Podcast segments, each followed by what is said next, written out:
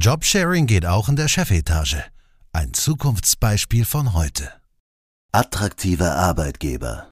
Ein Podcast von Martin Wilbers, Ihrer Beratung für Arbeitgeberattraktivität.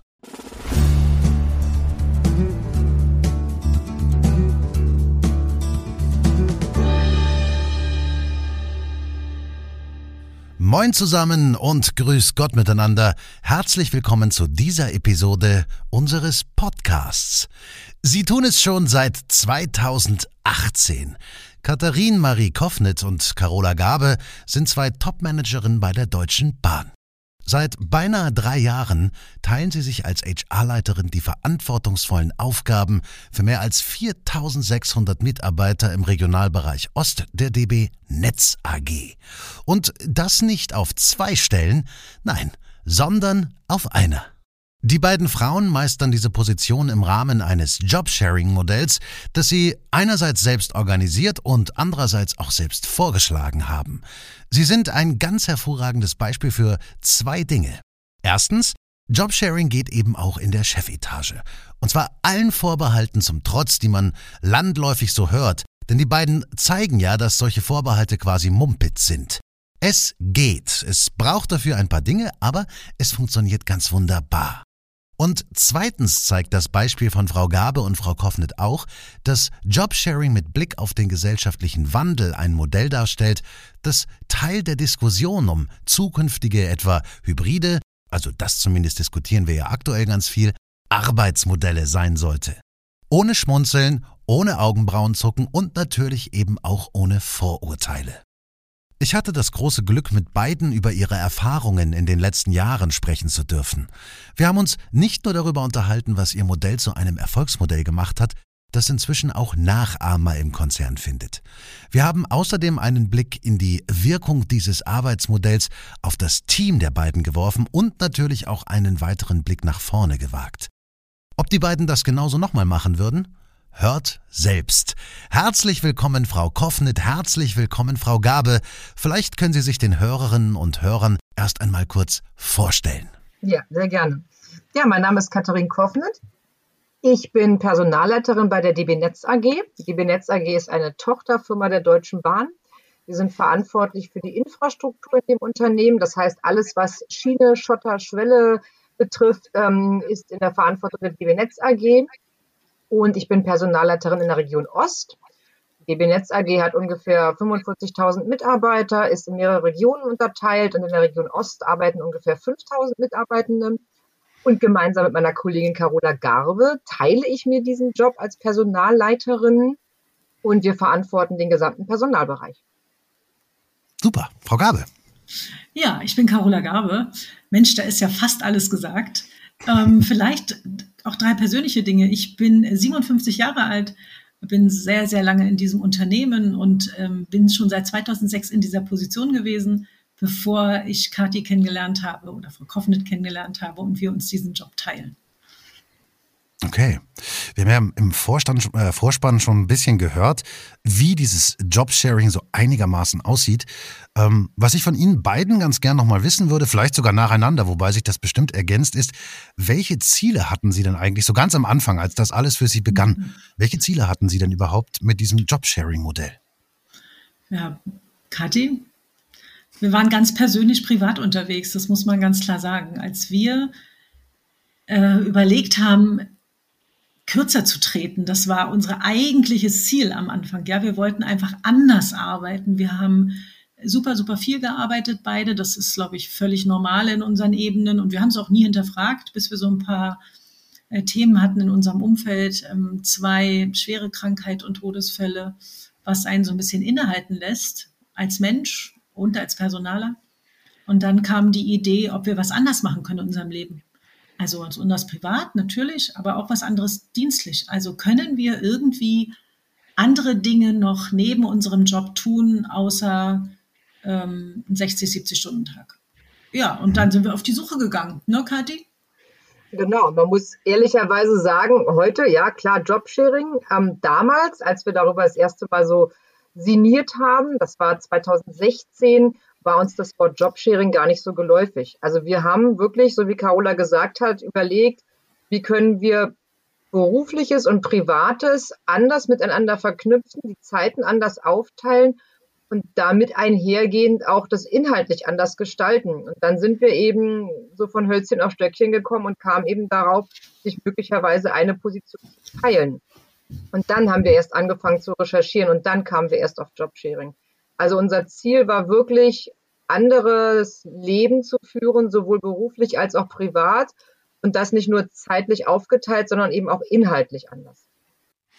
Frau Koffnet, da vielleicht so ergänzend die Frage, Sie machen das beide ja jetzt schon äh, seit ein paar Jahren, das machen Sie ja jetzt nicht erst seit gestern. Wenn Sie diese Ziele so vor Augen haben, hat sich oder beziehungsweise was davon hat sich denn verwirklichen lassen? Und vielleicht gab es ja sogar irgendetwas Zieltechnisches, was sogar darüber hinausging.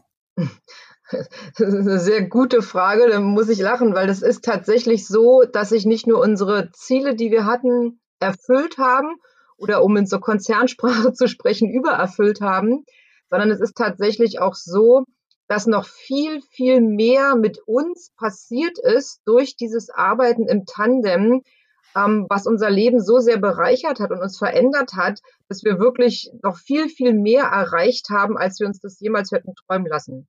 Also auf jeden Fall das, was wir uns vorgenommen hatten, damals zu sagen, den Kopf frei zu bekommen äh, im privaten Rahmen, in dem man mehr Zeit hat und auch Dinge mal anders zu machen, als auch eben beruflich Arbeitsweisen zu verändern. Das hat sich auf jeden Fall geändert. Und Carola, vielleicht magst du ergänzen, dann haben wir ja auch noch viel, viel mehr festgestellt, was dieses Tandem aus uns gemacht hat. Bitte.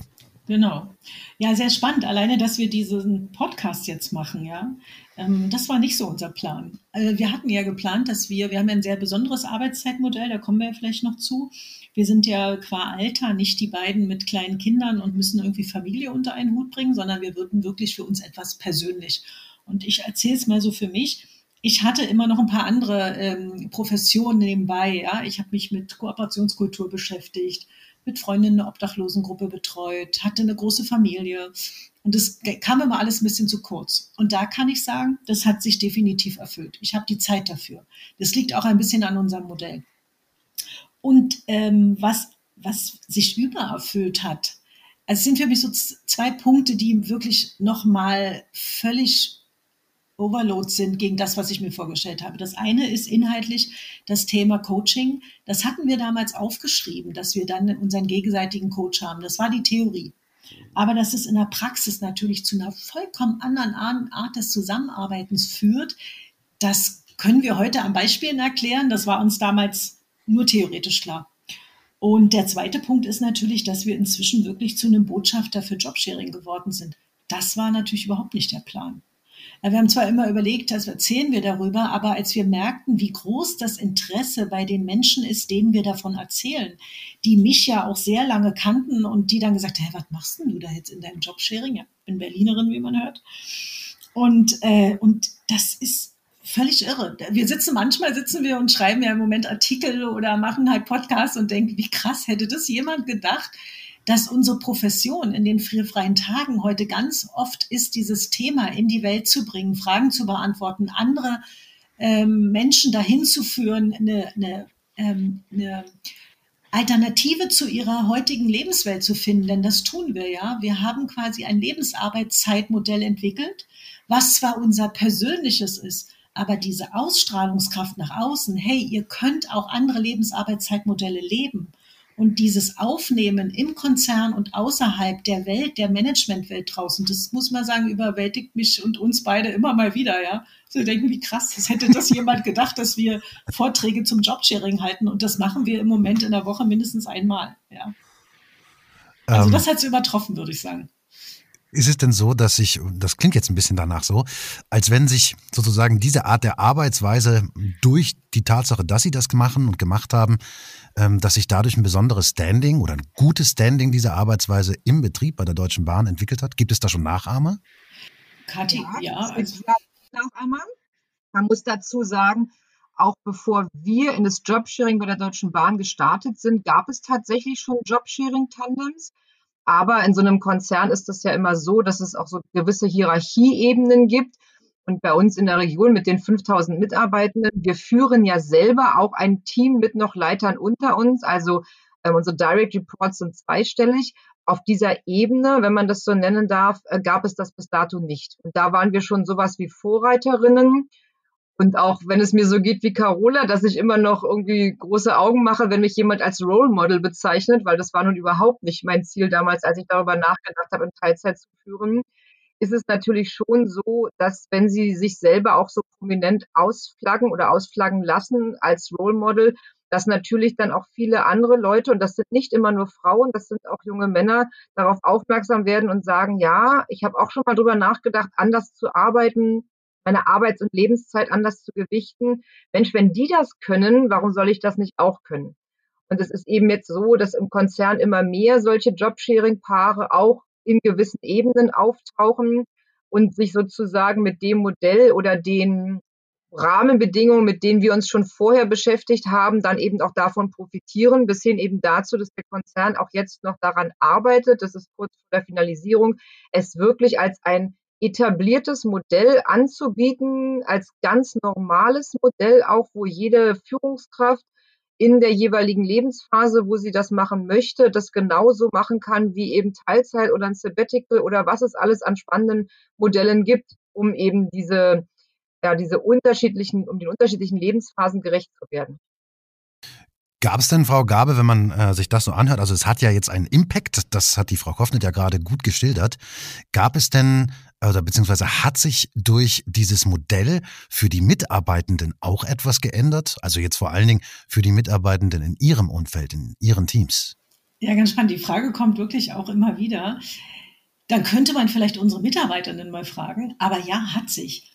Weil natürlich, wenn wir beide, und das ist ja das, was wir tun, wir leben Kooperationsvor. Wir leben vor, dass man äh, Verantwortung teilt, aber auch Wissen teilt und dass man Dinge gemeinsam entscheidet.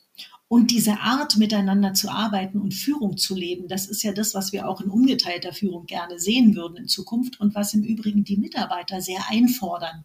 Ne? Und, äh, und das merkt unser Team natürlich. Wir haben auch in der Teamzusammenarbeit ein paar Dinge geändert. Wir haben, das Team zum Beispiel merkt, dass man natürlich über Sachen diskutieren kann.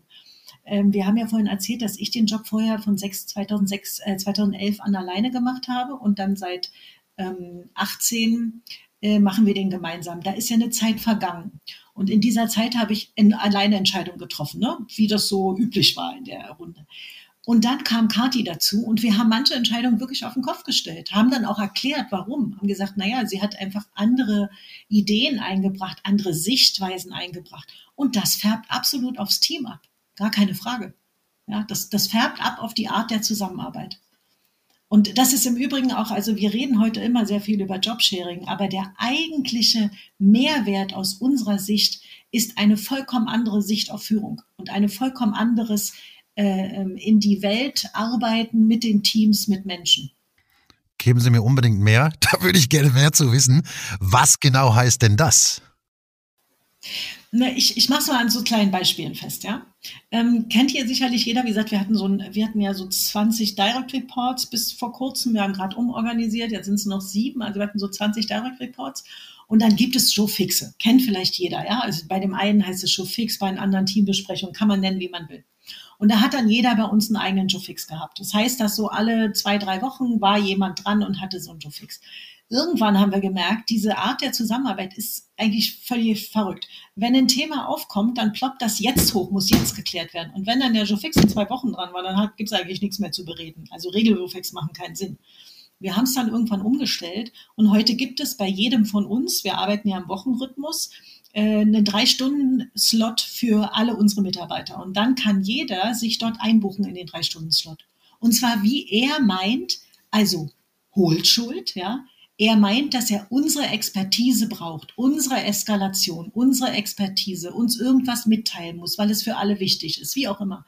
Das heißt, wir haben dieses ähm, vollkommen umgedreht, diese Idee miteinander zu arbeiten. Das war nicht für alle ganz einfach. Ne? Alle haben gesagt, seit Jahren haben sie einen Joe Fix mit mir gehabt und, äh, und jetzt komme ich an und sage, nee, also wenn du was möchtest, dann entscheidest du, was wichtig ist für das Team, für mich oder wo du Eskalation brauchst und dann meldest du dich bei mir und sagst, hier, ich möchte da gerne einen Slot haben. Ja?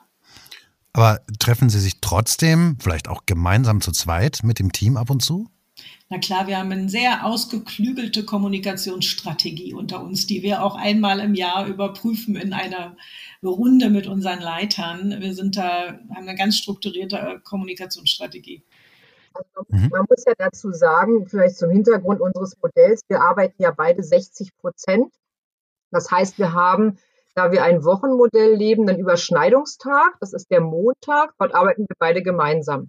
Am Montagabend geht eine von uns beiden nach Hause oder jetzt in Corona-Zeiten schaltet halt den Rechner im Homeoffice ab und arbeitet dann erst wieder am Montag der Folgewoche. Und dieser Montag ist sehr durchstrukturiert. Da haben wir die Termine mit unseren Mitarbeitenden, wo wir der Meinung sind, aufgrund der Strukturen, in der wir leben, dass es sinnvoll ist, auch inhaltlich die gemeinsam zu machen. Also natürlich der Termin mit unserer Assistenz, die wirklich quasi unser Leben regelt, der Termin mit unserem Stellvertreter, das Personalcontrolling, wir sind ja auch ein sehr zahlengetriebenes Unternehmen, äh, das Weekly mit allen Personalleitern und mit den Spezialisten, die wir so haben und eben auch solche Termine wie heute mit Ihnen zum Beispiel, die wir eben gerne dann auch gemeinsam wahrnehmen wollen. Das sind die mhm. Termine, die wir zu zweit machen. Ansonsten machen wir die Termine alle einzeln. Ausnahme sind eben sowas wie jährliche Mitarbeitergespräche oder so, aber auch die werden dann auf einem Montag terminiert. Mhm. Genau. Und wir haben natürlich mit der gesamten Mannschaft gibt es bei uns einmal äh, eine, eine Personalerrunde mit den Personalleitern und den Spezialisten, die es gibt. Die war zum Beispiel heute, die ist auch immer montags, damit wir beide da sind. Und dann gibt es sogenannte Werkstätten, wo wir uns besonderen Themen widmen oder der Weiterbildung der HR-Partner. Die sind dann mitten in der Woche und da nimmt dann immer nur eine von uns teil. Mhm. Äh, braucht ihr Ihr Team, Frau Koffnet, ganz generell, die Menschen in Ihrem Team, brauchten die eine längere Anlaufzeit, um sich daran zu gewöhnen oder ging das relativ zügig?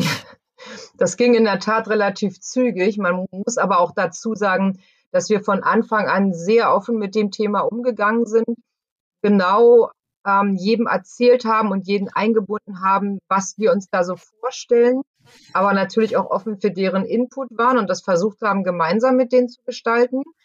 Und wir haben dann, als wir gestartet sind, immer so eine Mini-Impulsbefragung gemacht, ähm, digital, anonym, damit auch jeder die Möglichkeit hat, uns Feedback zu geben. Auch vielleicht, wenn er eben das nicht direkt ins Gesicht sagen möchte, was ja auch völlig legitim ist. Und wir hatten immer drei so Standardfragen zum Jobsharing, weil wir natürlich am Ende des, einen, des ersten Jahres auch so ein bisschen das ganze Revue passieren lassen wollten. Und relativ schnell ist die Beteiligung, das kann man ja alles auslesen dann, ist die Beteiligung an diesen Jobsharing-Fragen runtergegangen. Da haben wir uns natürlich schon gewundert, ähm, was das für einen Hintergrund hat. Und das haben wir dann auch ganz konkret in der Folgebefragung dann mal gefragt. Und da kam das Feedback vom Team, ja, aber was sollen wir denn noch dazu sagen? Das passt alles so für uns. Eigentlich hat sich gar nicht so viel geändert. Es ist immer jemand da, es ist immer jemand ansprechbar. Ich habe nie das Gefühl, dass ihr euch untereinander nicht abstimmt, dass Wissen verloren geht, dass ich alles doppelt erzählen muss. Also es hat sich gar nicht so viel geändert. Es ist jemand da für uns und von daher alles fein. Und dann haben die sich auch gar nicht mehr so damit beschäftigt. Sensationell. Genau, wir haben einen richtigen Chartsatz gemacht und haben es allen vorgestellt. Das war aus meiner Sicht heute der Schlüssel zum Erfolg. Wir selber haben ja fast ein halbes Jahr vorher das Konzept geschrieben also ein Stakeholder mhm. überlegt, äh, wem reden wir, wer auch Hypothesen angestellt, ja, was könnte kommen an Fragen, was sollten wir regeln. Und wir haben einen Mini-Chartsatz gemacht, wo wir diesen Standard Montag drin haben, die Kommunikation drin haben, äh, wo wir den gemeinsamen Mail-File drin haben, den gemeinsamen Kalender, also wo wir aufgeschrieben haben, wie wir arbeiten und so ein paar klassische Fragen, wie so diese Mama-Papa-Frage oder wie äh, macht ihr Übergabe oder so. Und das haben wir in den Chartsatz gebracht, fünf, sechs Charts nur. Und das haben wir quasi wirklich allen breit gestreut, haben es allen erklärt. Und deshalb, sage ich mal heute, ähm, war es nicht mehr so ein Thema, als wir begonnen haben. Mhm. Jetzt stand aber ja das Konzept, wie Sie arbeiten wollen. So ein paar Schlagworte haben wir ja schon gehört dazu. Das stand ja am Anfang, aber das ist ja erstmal so ein Anfangskonzept, mit dem legt man los.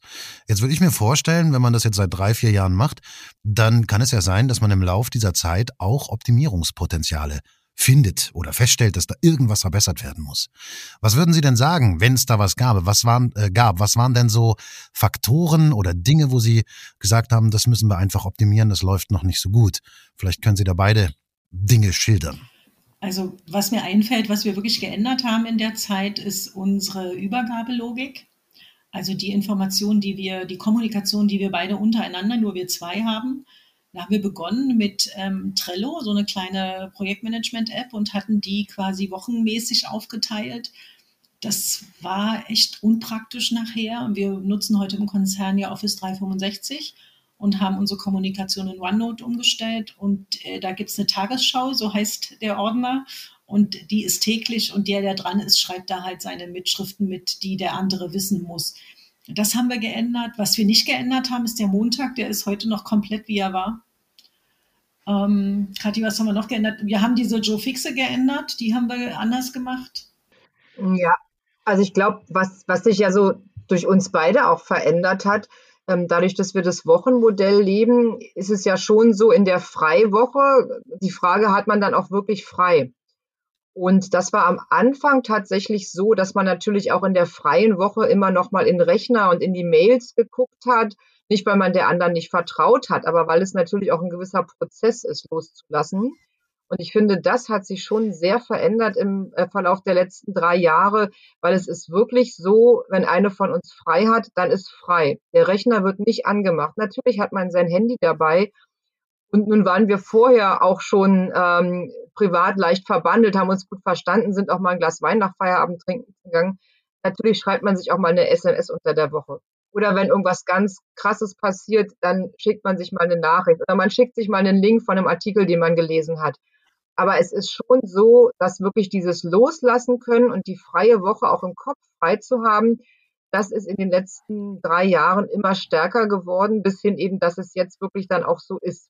Ja, ich kann es nur bestätigen. Also ich habe die ersten drei, vier Monate, als wir begonnen haben, echt Mühe gehabt. Ja, ich so die Übermutter, Chefin des Ganzen, äh, hat wirklich große Mühe loszulassen. Ähm, und ich musste auch mehrmals mich so beruhigen oder manchmal hat Kathi auch zurückgefragt, ja, können wir das jetzt eigentlich ändern? Und dann musste ich ganz konkret sagen, ja, wir wollen das ändern. Ist ja der Sinn der Sache. Die Leute sollen ja auch merken, dass du jetzt dabei bist und wir manche Dinge anders machen. Also wir haben das auch ganz klar ausgeflaggt. Und heute bin ich da völlig entspannt. Mhm. Also, ja. Das ist meine freie Woche übrigens ab morgen. Sie hatten jetzt ja schon so ein paar ähm, ja, Erfolgsfaktoren genannt. Also einmal das Konzept natürlich, die Organisation oder die Art, wie Sie sich organisieren, die Kommunikation vorab, also das Breitstreuen des Konzeptes, aber auch die Kommunikation jetzt im Gesamtprozess des Jobsharings. Aber was gibt es denn noch? Also eine Sache, auf die ich im Besonderen hinaus will. Sie haben gerade gesagt, ja, wir kannten uns ja vorher schon so ein bisschen. Ist das grundlegend wichtig in, einem, in so einem Tandem, dass man sich vorher kennt? Also verrückterweise, Kathi, ne, würde ich mal sagen, dass wir 60, 70 Prozent der Paare, die wir kennengelernt haben, und wir haben ein extrem großes Netzwerk, kannten sich vorher. Ob sie sich so tief kannten, wir waren ja wirklich Kollegen beide, also Kathi war, wenn man es hierarchisch nimmt, meine Mitarbeiterin. Aber wir plädieren dafür, dass man es nicht muss. Aber wenn man das nicht muss, wenn man sich vorher nicht kennt, dann sollte man ein paar Tage miteinander verbringen und sich mit einem Coach sehr gut begleiten lassen. Und zwar auf der persönlichen Schiene. Nicht so sehr auf der inhaltlich Arbeitsschiene, sondern man sollte sich gut kennen, ist meine Theorie. Mhm. Aber man hat ja trotzdem auch Unterschiedlichkeiten. Ne? Also ja, wir sind sehr unterschiedlich beide, das ist so. Wie, wie kriegt man das denn dann unter einen Hut? Zulassen ist die Idee. Also Carola und ich sind bei allen Gemeinsamkeiten, die wir haben, auch sehr unterschiedliche Menschen. Und das hat nicht nur was mit der Ausbildung zu tun, die wir genossen haben, die schon sehr unterschiedlich ist, sondern natürlich auch in vielen anderen Fragen. Aber was uns eint, und ich glaube, das ist elementar, ist, dass wir die gleichen Werte vertreten. Wir haben die gleichen Werte im Leben und wir haben auch die gleichen Werte als Führungskraft. Und wenn Sie das nicht haben, dann wird es, glaube ich, schwierig, als Jobsharing-Tandem zu agieren und auch erfolgreich zu sein. Die Unterschiedlichkeiten, die sind ja gerade toll. Auch übrigens für Mitarbeitende. Man denkt vielleicht im ersten Augenblick so, na, das ist doch für die aber verwirrend. Aber wir haben zum Beispiel unseren Mitarbeitenden auch ganz genau freigestellt und gesagt, ihr könnt mit derjenigen von uns beiden reden, mit der ihr reden wollt. Oder wenn ihr ein Thema habt und einen Rat braucht oder eine Eskalationsebene. Weil das hat ja auch was mit Sympathie zu tun oder da fühle ich mich besser aufgehoben, auch fachlich. Ihr müsst euch nur darüber im Klaren sein, wir beide reden. Über alles zwischen uns gibt es keine Geheimnisse. Aber ansonsten ist diese Unterschiedlichkeit, die uns beide ja auch ausmacht, ein absoluter Gewinn fürs Team und auch fürs Unternehmen.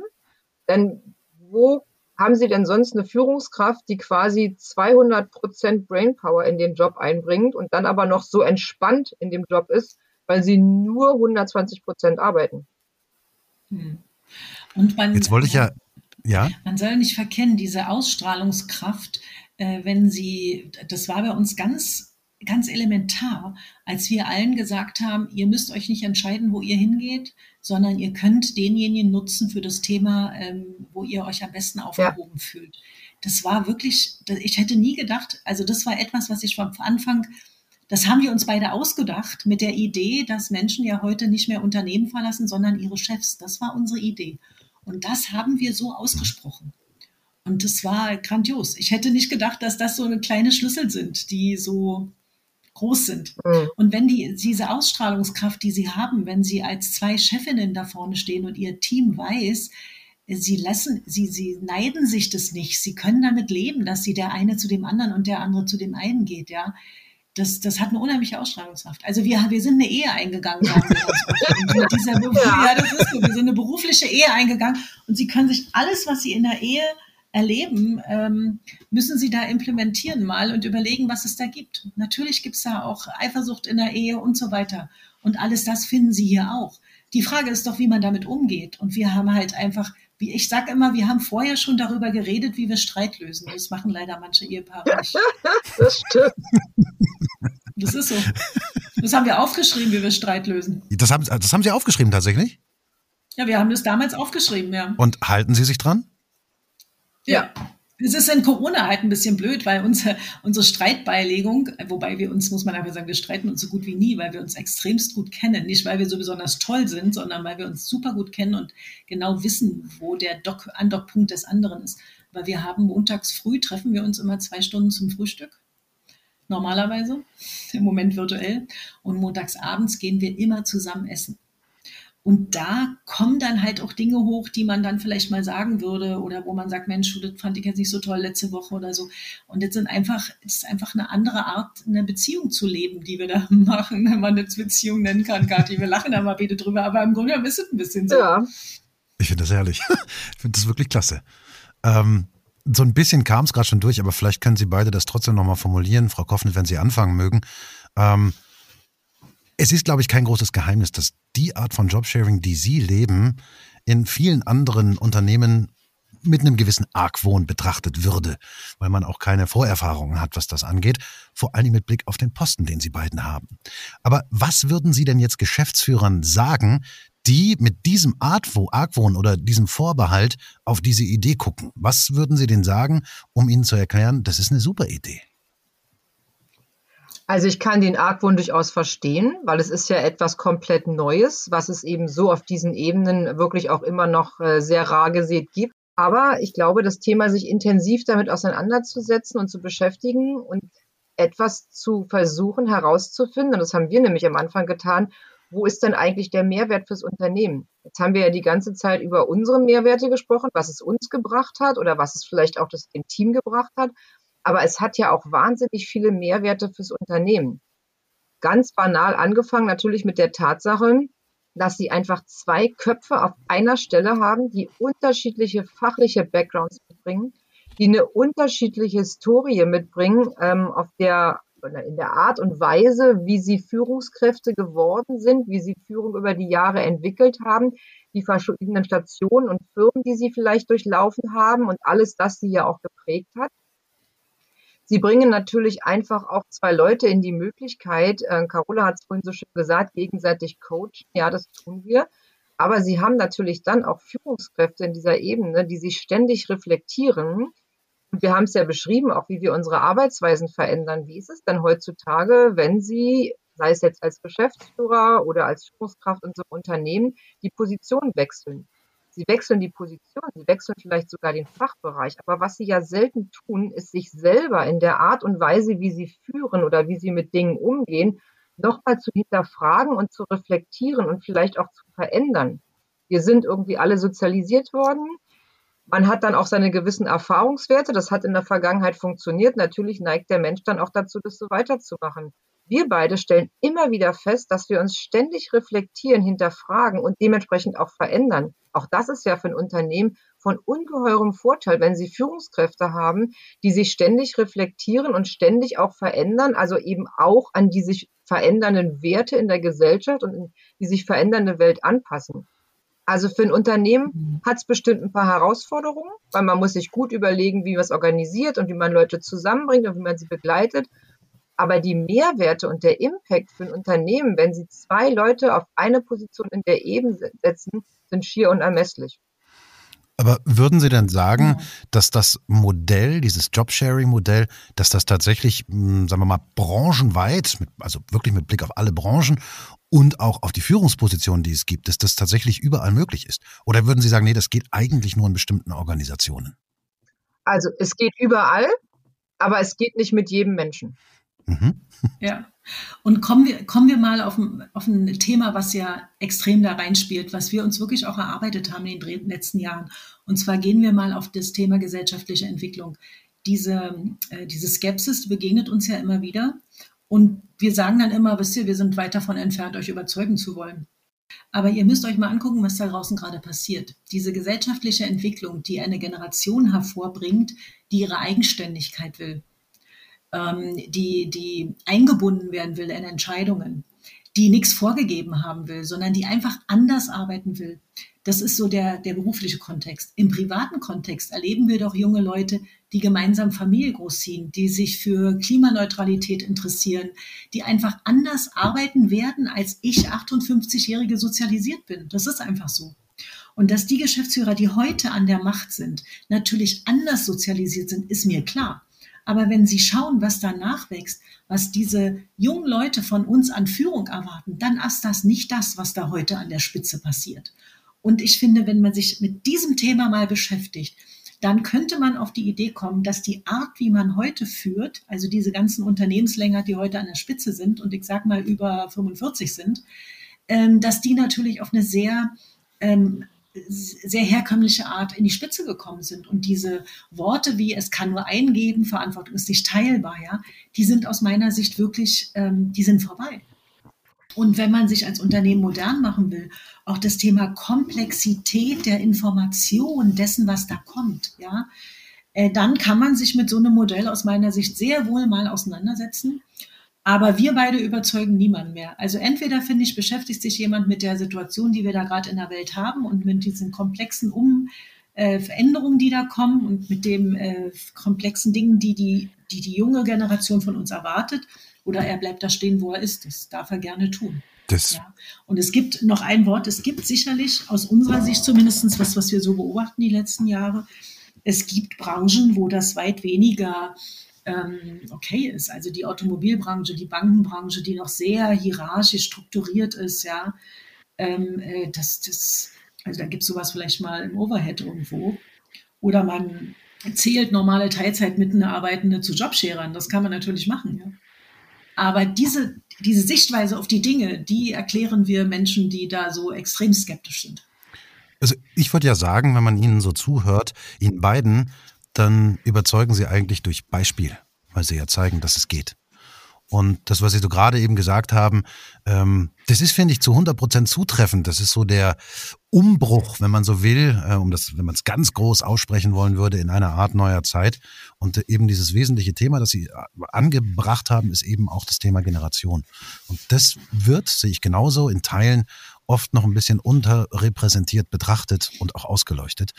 Und darum finde ich wirklich ja. gut, wie Sie das gemacht haben und was Sie da tun. Aber eine letzte Frage hätte ich an Sie beide trotzdem noch, so zum Schluss sozusagen, nämlich wenn Sie heute vor der Situation stünden, das Jobsharing-Projekt nochmal irgendwo neu aufziehen zu müssen, würden Sie es dann genauso machen wie damals? Ja. Ja. Das ging schnell. Also quasi ganz genauso. Das ist großartig. Man naja, wir haben, äh, wir haben beide, das ist sehr cool, das können Sie ja nicht wissen, aber wir gehen aus der Position, in der wir jetzt gerade sind, zum ersten Vierten raus und fangen eine neue Jobsharing-Position, wir beide zusammen äh, an. Und sind gerade in der Konzeptionsphase, wie wir dann damit umgehen und fangen quasi nochmal an, merken auch beide, dass wir echt uns nochmal so äh, setteln müssen. Was ist die neue Herausforderung in der neuen Position? Äh, wir gehen aus der Führungsposition mehr oder weniger raus in äh, eine Kon Konzernposition und sind gerade dabei, uns nochmal zu setteln und nochmal anzufangen zu gucken, okay, was sind so die Dinge, wer sind die Stakeholder? Und wir merken, wir sind wieder im Flow irgendwie. Also wir fangen gerade nochmal von vorne an und äh, sind sehr gespannt, ob das in der neuen Position dann auch geht. Aber da muss ich jetzt dann trotzdem nochmal nachhaken, weil da kommt mir sofort eine Frage, ähm, wenn ich das jetzt höre. Jetzt sagen Sie, Sie gehen mit dem Modell in eine neue Situation. Das heißt ja auch ein neues Team. Wahrscheinlich, nehme ich mal an die das, ja. lernen müssen. Genau. Ne?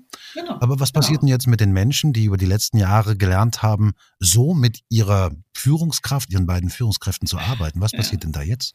Also wird das, das fragen die sich im Moment auch gerade. Das würde ich mir vorstellen, ja. ja, aber ich meine, es ist ja nicht an uns, unsere Nachfolge zu bestimmen, ja. Deshalb, ähm, und es ist einfach so, wir beide glauben einfach, dass wir machen, wie gesagt, ich mache den Job jetzt ja sehr lange und wir meinen drei Jahre. Und ähm, dann ist es doch immer gut, wenn jemand Neues kommt und wieder neuen Input reinbringt. Ich finde das wunderbar.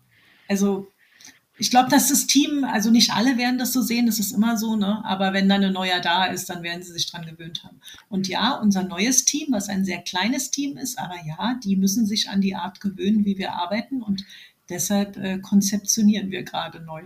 Das ist ganz spannend. Also das, Sie sehen, es wird nie langweilig bei uns. Völlig richtig. Und die Situation würde sich echt andienen zu einem Sequel, einem zweiten Teil zu diesem Podcast, um einfach mal zu hören, wie denn das neue Team damit zurechtkommt. Aber irgendwie wäre es ja schon auch spannend, dann mal beim alten Team nachzuhorchen, wie sich da für Sie die Dinge entwickeln sozusagen. Ne?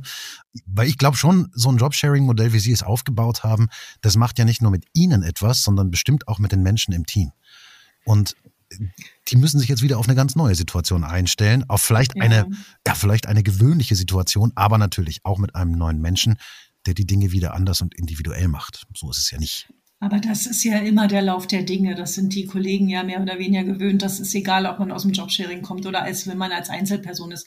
Aber es ist so, wir haben einen sehr engen Draht beide zu unserem Team und das ist eher die persönliche Schiene, die im Moment es alle sehr traurig macht. Mhm, das glaube ich. Das ist eher der Punkt. Ja, wenn was konsistent ist, dann ist es der Wandel, gell? Ja. Ja, Ihnen beiden vielen lieben Dank für diese Einblicken, äh, Einblicke. Ich wäre tatsächlich mit meinem Wissensdurst erst einmal am Ende. Tatsächlich, ja. Äh, es gibt bestimmt noch zigtausend andere Dinge und ähm, ich würde mich tatsächlich freuen, vielleicht finden wir irgendwann mal wieder die Gelegenheit, da nochmal tiefer einzutauchen mit neuen Impulsen. Wir werden es sehen. Aber derweil ganz vielen Dank für das, was Sie hier erzählt und präsentiert haben. Ich finde das ganz große Klasse. Sehr, sehr gerne. Ja, danke Ihnen. Danke Ihnen für die Fragen. Ja, sehr gerne. Also wenn wir, wenn wir wollten immer mal ein Buch schreiben, Kathi und ich, wenn wir dann jemanden brauchen, der unser Hörbuch liest, dann rufen Sie spätestens dann rufen Sie nochmal an. Sehr, sehr gerne. Dafür stehe ich natürlich gerne zur Verfügung. Fachbücher ja, Bücher lese ich tatsächlich auch ganz gerne. Hat den Vorteil, dass man äh, tatsächlich was lernt, auch noch, fachfremd häufig ja sogar, mhm. Und man wird sogar dafür bezahlt. Das ist nicht schlecht. das stimmt, ja. Das ist richtig. Gut, dann ja, wünsche ich okay. Ihnen beiden auf jeden Fall noch einen tollen gemeinsamen Übergabemontag und äh, einen guten Start für diejenige von Ihnen, die morgen weitermachen muss. Das würde ich sein. Vielen Dank. Also ich muss es echt nochmal sagen, Sie haben eine tolle Stimme. Also, ja, also Wahnsinn. Das kann ich nur bestätigen, ja. Dankeschön. Das schneide ich jetzt aber nicht raus. Das bleibt drin. Danke. Machen Sie es gut. Tschüss. Dankeschön. Tschüss. da werde ich ganz schön rot. Aber natürlich freut mich das und das geht ja auch runter wie Öl, gell? Ähm, viel wichtiger als das aber sind natürlich die Erkenntnisse und Einblicke, die uns die beiden geschenkt haben. Ich find's einfach klasse, wie strukturiert und mit wie viel Umsicht Frau Gabe und Frau Koffnet das Thema angegangen sind. Und äh, im Übrigen zeigt das auch einmal mehr, dass neben aller notwendigen Organisation eine saubere Kommunikation das A und O in Veränderungsprozessen ist. Und auch das hier, das Jobsharing oder das Einführen dieses Modells, war ja, für die beiden einerseits, aber natürlich auch für das Unternehmen und das Team eine Art Veränderungsprozess. Ein Jobsharing-Modell, so wie die beiden Frauen das leben dürfen, das ist aus meiner Sicht ein ganz großer Wertbeitrag zur Attraktivität eines Unternehmens. Natürlich ist Jobsharing nicht jedermanns Sache und man darf letztlich auch nicht vergessen, dass ein geteilter Job ja auch irgendwie geteiltes Gehalt bedeutet. Aber der Gewinn, den Unternehmen und Menschen aus einem solchen Angebot ziehen können, der ist doch Grund genug, sich daran zu wagen, finde ich. Und noch wichtiger, Jobsharing ist nichts, was nur außerhalb von Managementposten passieren kann. Ganz im Gegenteil. Ich hoffe, das äh, Thema dieser Episode mit all den Einblicken war für euch wertvoll und natürlich würde ich mich sehr freuen, wenn ihr auch das nächste Mal wieder dabei seid. In der nächsten Episode widmen wir uns dem Thema Performance Recruiting im Netz und natürlich auch wieder mit einem spannenden Gast. Wenn ihr Anregungen habt, Themenvorschläge oder auch Gedanken zu dieser Episode, dann gerne an podcast.martinwilbers.de. Und wenn ihr mehr über unsere Arbeit erfahren möchtet, dann besucht doch einfach unsere Seite unter www.martinwilbers.de. Oder meldet euch für einen persönlichen Austausch. Da bin ich immer ganz offen, da freue ich mich drüber. Und von daher sagt einfach Bescheid, dann machen wir was aus und dann lernen wir uns einfach mal kennen. Ich wünsche euch bis zum nächsten Mal eine gute Zeit. Euer Martin.